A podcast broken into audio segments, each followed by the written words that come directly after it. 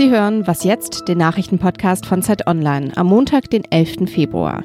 Wir sprechen über die neue Sozialpolitik der SPD und darüber, wie man als Fan den Fußball verändern kann. Zuerst die Nachrichten. Die CDU will mit einem Werkstattgespräch den Streit über den Migrationskurs beenden. Dazu begann die Partei gestern ein Gespräch mit Experten und Fachpolitikern zu den Themen Migration, Sicherheit und Integration. Heute beraten vier Arbeitsgruppen über den Schutz der europäischen Außengrenzen und das europäische Asylsystem. Die Idee zur Veranstaltung hatte die neue Parteivorsitzende Annegret Kramp-Karrenbauer. Sie reagierte damit auf die in der Union heftig geführte Diskussion über die Flüchtlingspolitik von Bundeskanzlerin Angela Merkel. Merkel selbst ist bei dem Werkstattgespräch nicht dabei.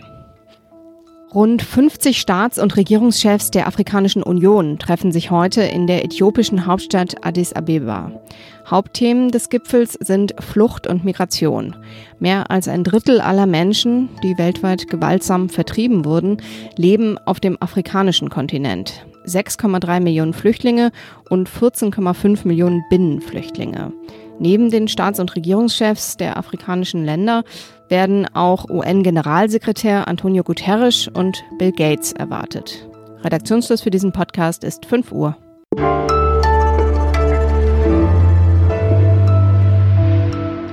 Ich bin Munja Mayberg. Hallo und herzlich willkommen.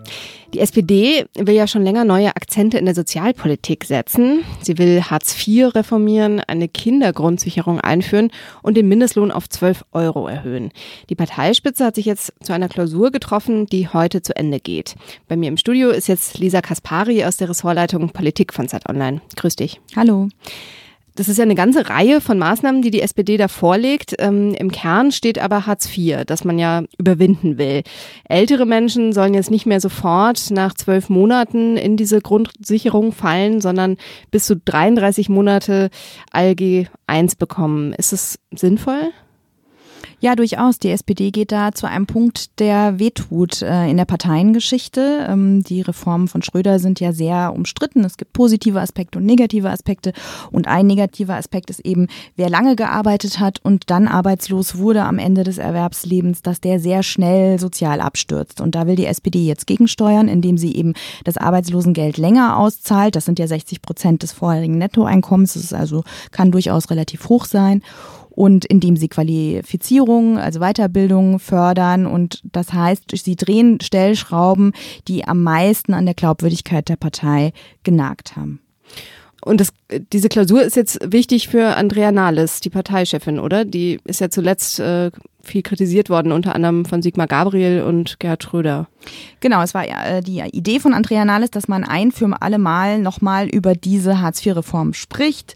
Und ihre Hoffnung ist, dass nach dem heutigen Tag äh, die Diskussion in der Partei und auch so dieses Wundenlecken und äh, irgendwie sich selbst kasteien für das, was passiert ist, vorbei ist, weil man ein zukunftsgewandtes Sozialstaatskonzept hat, das durchaus auch echt äh, sehr gute Inhalte enthält. Das Problem ist nur, dass natürlich die SPD in der großen Koalition nichts von dem, was sie heute beschlossen hat, umsetzen wird. Äh, die Union wird das blockieren.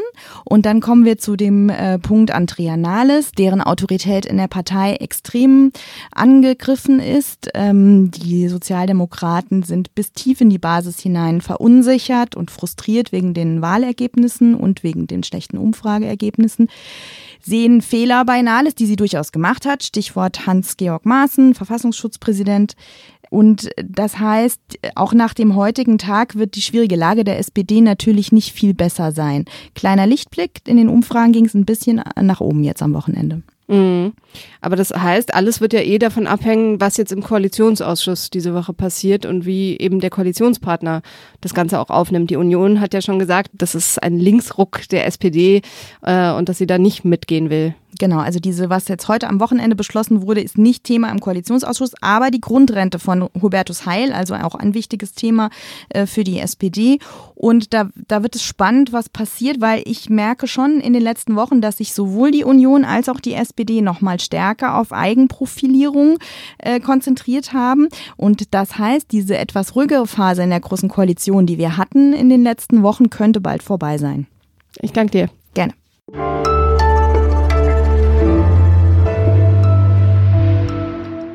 und sonst so?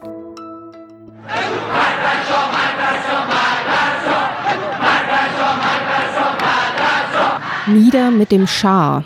Das riefen im Jahr 1979 Zehntausende Menschen auf den Straßen von Teheran.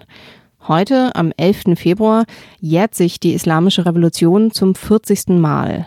Damals haben schiitische Geistliche die Macht übernommen und das Land radikal verändert. Heute soll es große landesweite Feierlichkeiten geben, und zwar wieder auf der Straße. Zu diesen staatlichen Großdemonstrationen werden angeblich Millionen Iraner erwartet. Das Ganze hat nur einen Haken. Demonstrationen, die vom Staat organisiert werden, die haben den Namen nicht verdient.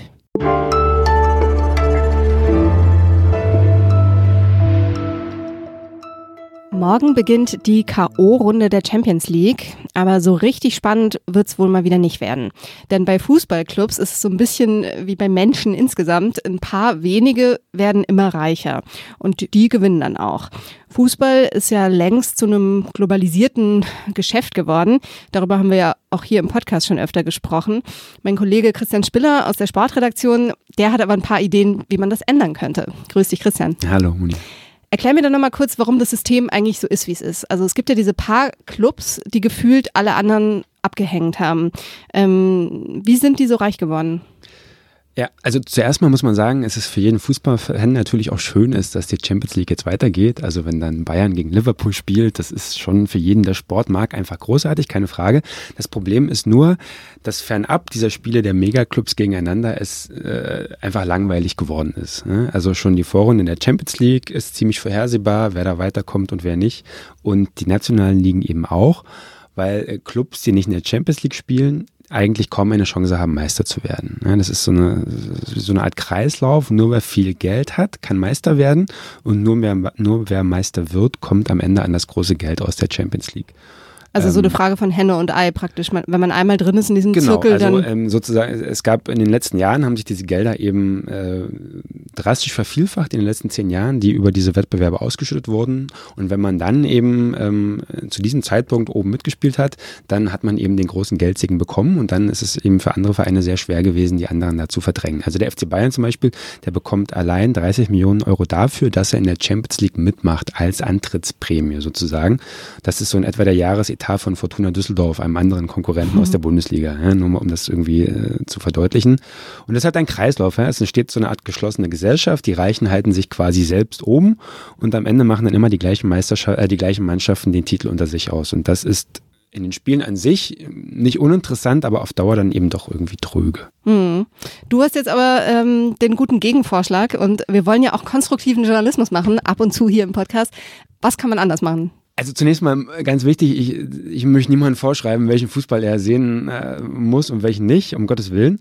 Aber es ist nun mal so, ähm, wenn man sich fragt, wie könnte man das ändern, dann gibt es ja mehrere Player. Und die Player sind zum einen, wären zum einen die, die, die Vereine, die haben aber kein Interesse daran, dass sich was ändert, die reichen. Vereine, weil denen geht's ja gut. Ne? Mhm. Dann hätte man die Verbände, also die UEFA, aber auch die scheinen nicht stark genug zu sein, sondern lassen sich von diesen Megaclubs eher so auf der Nase rumtanzen, von, zumindest von einigen.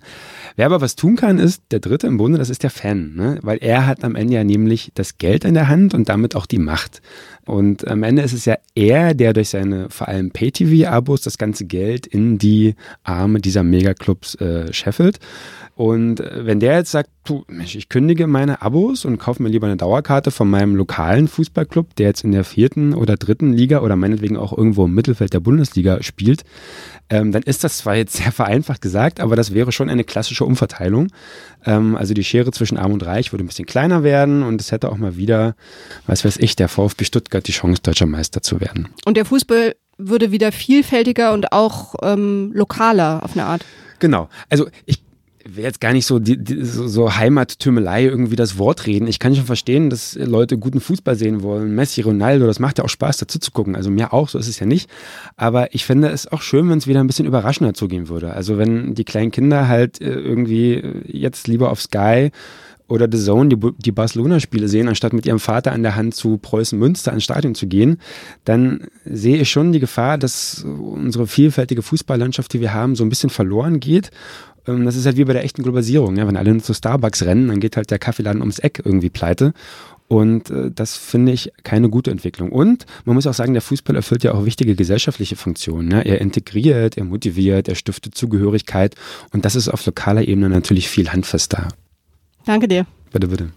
Das war's für heute bei Was Jetzt. Schönen Start in die Woche und tschüss.